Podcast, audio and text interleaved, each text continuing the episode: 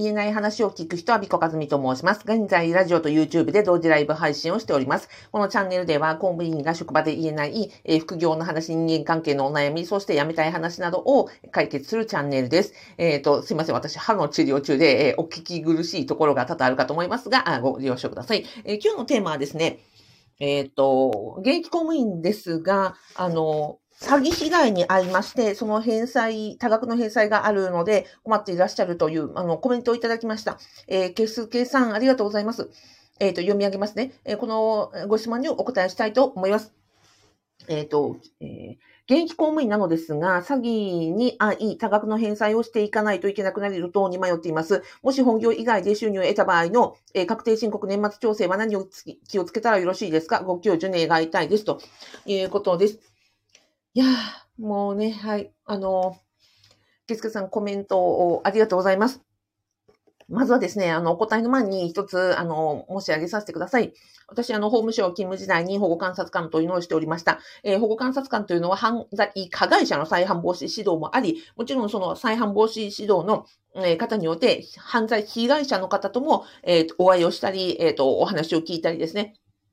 えっ、ー、と、サポートをするという仕事がありまして、私、犯罪被害者の、えー、担当もですね、合計3年しておりました。で、もちろんその、詐欺被害の加害者の方ともですね、まあ、合計16年法務省にいましたので、まあ、ずっとその、いわゆる、えー、騙した側、詐欺をした側とも、詐欺の被害に遭われた方ともですね、あの、お会いをしていたところです。今日はですね、その、あの、知見を、えー、お伝えしたいと思います。まず、最初にお伝えしたいのは、えっ、ー、と、ケスケさん、えー、あなたは1ミリも、えー、1ミクロンも1グラムも悪くないですからね。えっ、ー、と、詐欺というのは、騙す人間が100%、120%、1000%悪いのであって、えー、ケスケさんは、あの、全く悪くありませんので、まずはご自身を責めないでくださいね。で、ああの時こうすればというか、いろんなことが思い当たると思うんですよ。なので、えっ、ー、とそ、そうではなくて、まずは、あの、犯罪というのは、加害者が全て悪いので、被害者には落ち度も、えっ、ー、と、何ですか、えー、落ち度は1ミリもありません。えー、騙す人たち、えー、犯罪者というのはですね、犯罪のプロですからね、あの、弱いから騙されるとか、あの、知らないから騙されるとかじゃないんですよ。あの、どんな人間でも騙されるんですね。なので、あの、自分が悪かったとか、自分に落ち度があったということは絶対なくて、えっ、ー、と、騙す人たちが、あの、プロなんですよ。あの、百戦錬磨なんです。なので、えー、どんな人であっても、あの、被害に遭いますので、まずはご自身を責めないでくださいということを、あの、お伝えしたいです。それでね、今の話はもうどんな犯罪でもそうですよ。で、あとはね、うんと、まあ、二次被害と言いましてね、詐欺の被害にあって、辛いのは、あの、おっしゃる通り、金銭的ダメージが大きいですよ。で、犯罪加害者はね、あの、被害弁償なんかしませんし、あの、でき、えー、しない確率の方がもう絶対的に高い。まあ、ので、うん、金銭的なダメージが非常に大きく、そこを手当てされるような、まあ、制度などもなくはないんですが、まあ、非常に確率としては小さかったり、被害額に対してはえっ、ー、と、本当にね、あの、焼け石に水じゃないかというふうに、もう、あの、怒られることも多々ありました。というような状況なので、まずは金銭的なダメージが非常に大きいということ。それから次、心理的なダメージです。今先ほど申し上げたように、まずね、ご自身を責めてしまうと思うんですね。だからもう絶対に責めないでください。これは、えっ、ー、と、被害に遭われた方は1ミリも悪くないですのでね、あの、ご自身は絶対に責めないということ、うん、お願いします。それから、周りがね、やっぱりなんか、あ、あ、すればよかったんじゃないのとか、そこが悪かったんじゃないのとか、あなたが悪いんじゃないのみたいな。要はみんな理由を、第三者というのはね、理由をつけたいんですよ。なので、なんていうんですかね、誰しも犯罪被害に遭うということが、えー、になってしまうと、いつ、ね、みんな可能性があるみたいになっちゃうじゃないですか。なので、あなたが悪かったみたいな、どこが悪かったみたいな、原因を探したい、まあ、外野が多くって、それによってね、二次被害といって傷つくんですね。なので、あの、そういうね、あの、二次的な心理的なね、ダメージも受けてらっしゃるかと思うので、まずはそこも、あの、まあそういう、えー、外野としてはそういう心理になりやすいですから、でもあなたは1ミリも、あの、ケスケさんは悪くないということで、えー、何度もお伝えさせてくださいね。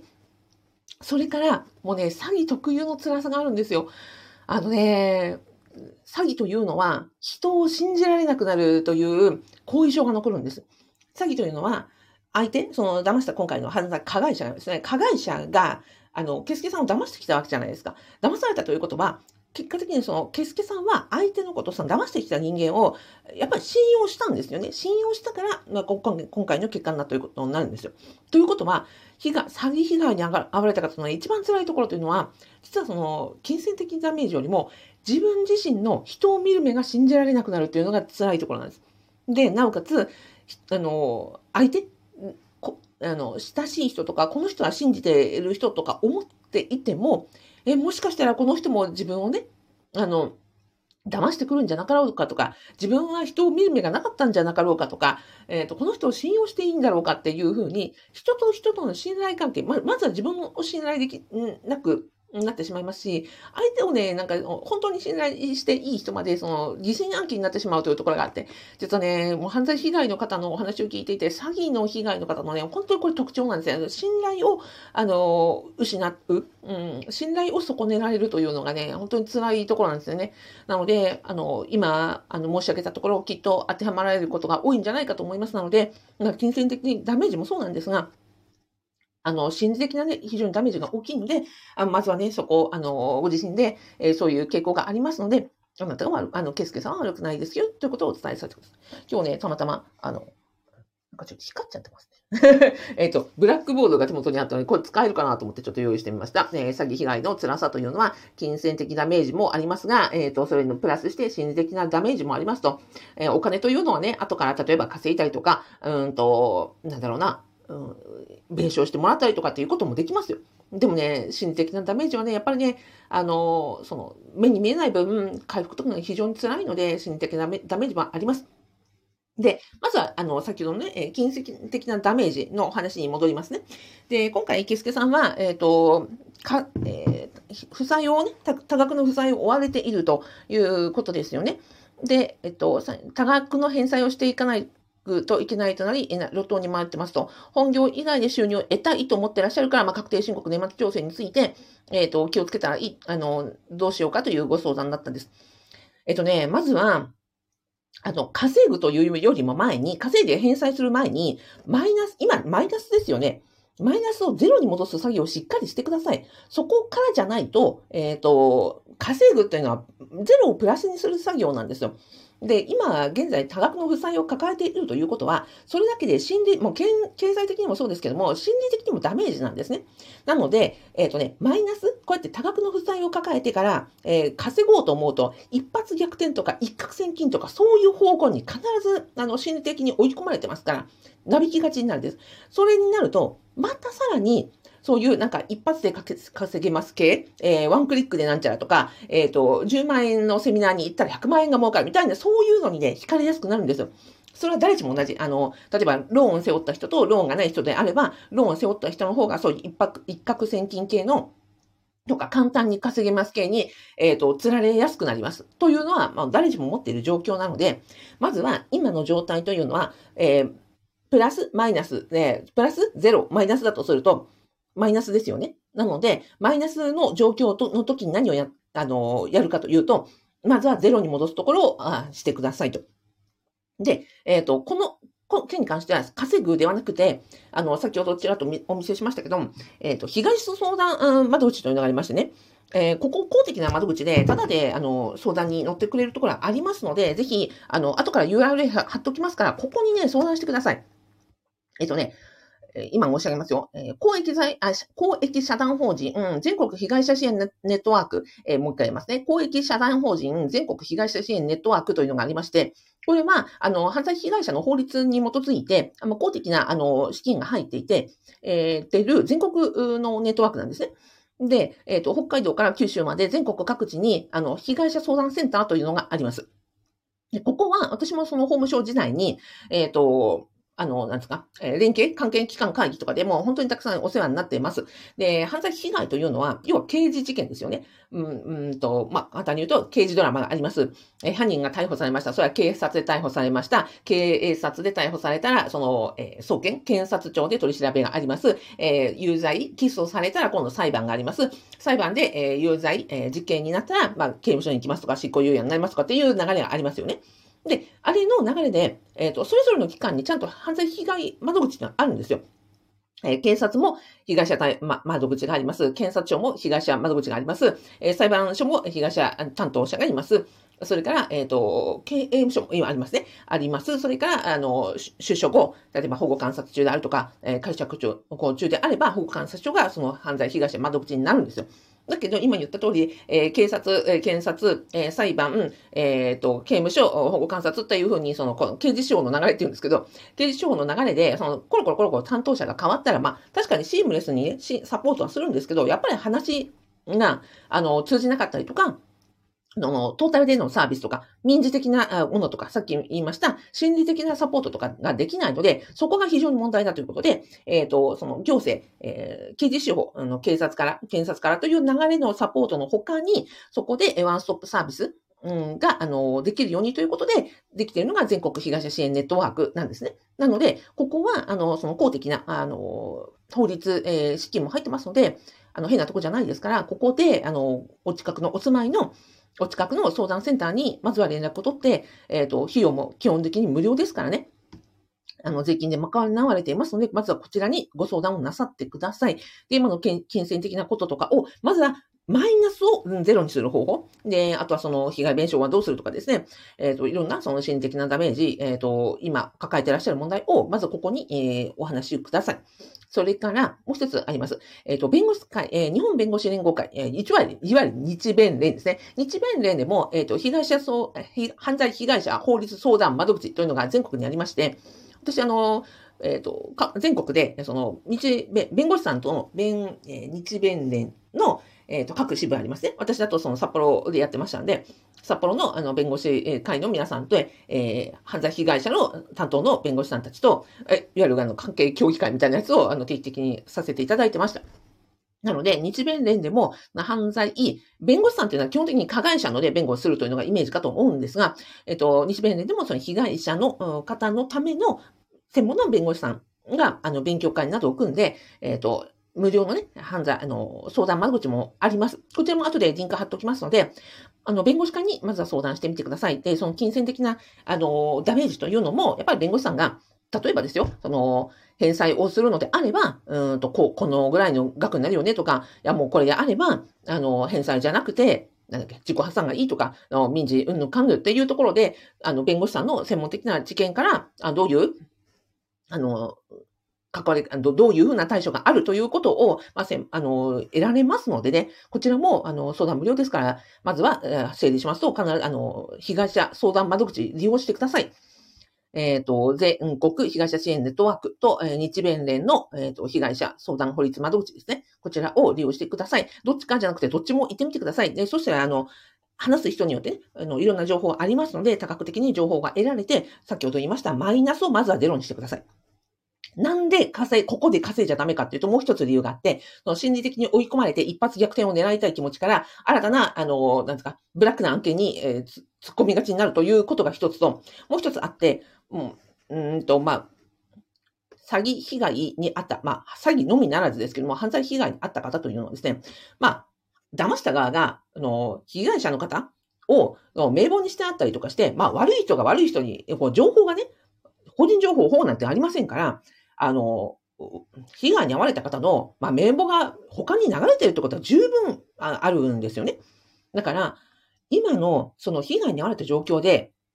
何かその、お金借りませんかとか、稼ぎませんかとか、言われてくる、流れてくる案件とか、電話番号とか、住所とか、そういうあなたの個人情報が、まあ、危険にさらされていると言っても過言ではないと思います。なので、今何かの見て、あ、これなんか良さそうだな、これ稼ぎそうだなと思ったら、そっちの方も危ないと思ってください。要は、もっと、あの、なんですか？えっ、ー、と、おい銭をさせられる危険性が非常に高いというところ。だから、えっ、ー、と、今は、その稼ぐんじゃなくてマイナスをゼロにする。で、ちゃんと専門の、えっ、ー、と、弁護士さんなり、えー、東相談窓口で、えー、あとはそのね、えー、警察、検察、えー、裁判所、えー、その後ですね、えー、の刑事庁の流れにも話を知って、今どの段階かわかりませんけれども、そこのあの専門家とか、ま、被害者窓口を全部使い倒してですね、まずは、これ以上の被害をまずは食い止める。うん、というところを、これ以上そのダメージを大きくしない、怪我を広げない、うん、というところを、えー、最、最優先にしてください。で、そこで、まずはその今のダメージがちゃんとマイナスがゼロになったというところで初めて、安心して、じゃあ次に何をしようかなって、あの、いうことを考えましょう。で、うんと、稼いでいくということもあると思いますが、そもそも、あの、そうですね、稼ぐというよりは、例えば、うん、仕事でね、あの、昇進をするとか、残業するとか、なんなら例えば転勤をしてですよ、あの、えっ、ー、と、壁地手当をもらうとか、そういう方法だっていろいろあるわけですよね。収入を増やす方法もあれば、基本的にその生活を削るとかですよ。引っ越しをして家賃が低い、あの、お部屋に住むとかですね。まあ、被害に遭われた方だから、自分は悪くない、そんなね、あの、生活レベルを下げる、あの、なんですか、言われは全くないんだけれども、でもご自身をこれ以上のダメージから守るために何ができるかっていうところをまずは考えましょうというところです。はい、まとめますね。はい、えっ、ー、と、こっちか。はい。えー、詐欺被害の辛さというのは、あの、今申し上げました金銭的ダメージがあります。で、今稼いで何とかしようというふうに思ってらっしゃいますが、まずはマイナスをゼロにするというところで、えー、ここはやっぱり弁護士さんなどとも相談され、えっ、ー、と、稼ぐではなくて、まずはマイナスを、ダメージを減らす。うん、というところで、うん、例えば、えー、自己破産とか、えー、認定とか、そういう民事的な、えー、手当の方法もまずは情報収集しましょう。で、あとは、うんと、被害に遭われた状況の中で個人情報が、あの、他の悪い人に流出している可能性、危険性が非常に高いので、今あなたの目の前に、えー、ケスケさんの目の前に来ている案件というのは、さらに、えっ、ー、と、被害を生む、あの、おい前人をさせられるような案件が非常に来る可能性が高いので、そういうところは一切シャットアウトするところで、えっ、ー、と、今稼ぐというのは非常にマインド危険だと思いますので、まずはマイナスをゼロにしましょう。はい。で、あとは、うんと、そうですね。で、そのためにですね、心的ダメージ、金銭的ダメージの、え、プロが、あの、を相談するプロがありますので、えー、全国の被害者、えー、全国被害者支援ネットワークのあのサイトを見てみてください。それから日弁連の、えー、被害者相談窓口もありますので、こちらも、あの、どちらも、え、連絡してみてください。で、そこで、えっ、ー、と、プロのですね、知見を利用して、で、今後の対策を考えてください。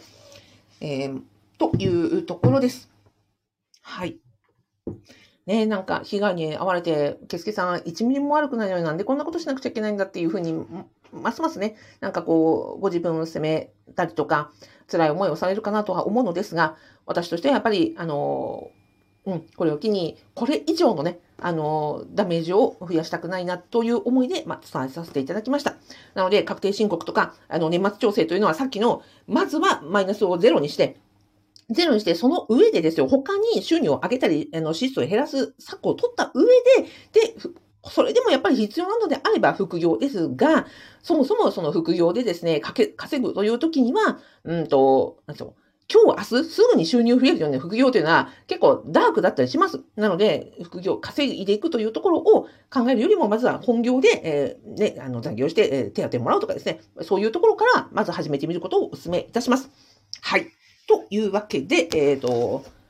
あ、もしですね、あの、マイナスをゼロにされた上で、あの、副業で稼いでいきたいなというふうに思われましたらですね、まあ、コツコツと、あの、金銭、マネーリテラシーを上げながら、えっ、ー、と、公務員の、あびこ国のですね、副業不動産ゼミというのがありますので、えー、こちらでもお待ちしております。こちらでは、その稼いだ時の確定申告とか、年末調整とかもちろんそちらの情報もあのお伝えしておりますが、まずは今、ケスケさんに必要なのは、えー、稼ぐという方じゃなくて、マイナスをゼロにして、えっ、ー、と、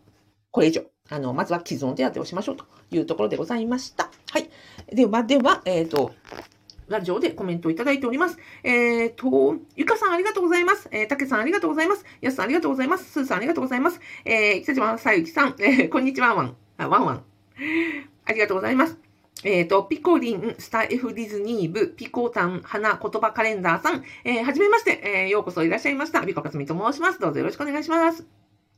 はい。木下和子さん、ありがとうございます。えっ、ー、と、ピコリンさん。えー、美味しい話はないと思ってます。そうなんですよね。そうなんです。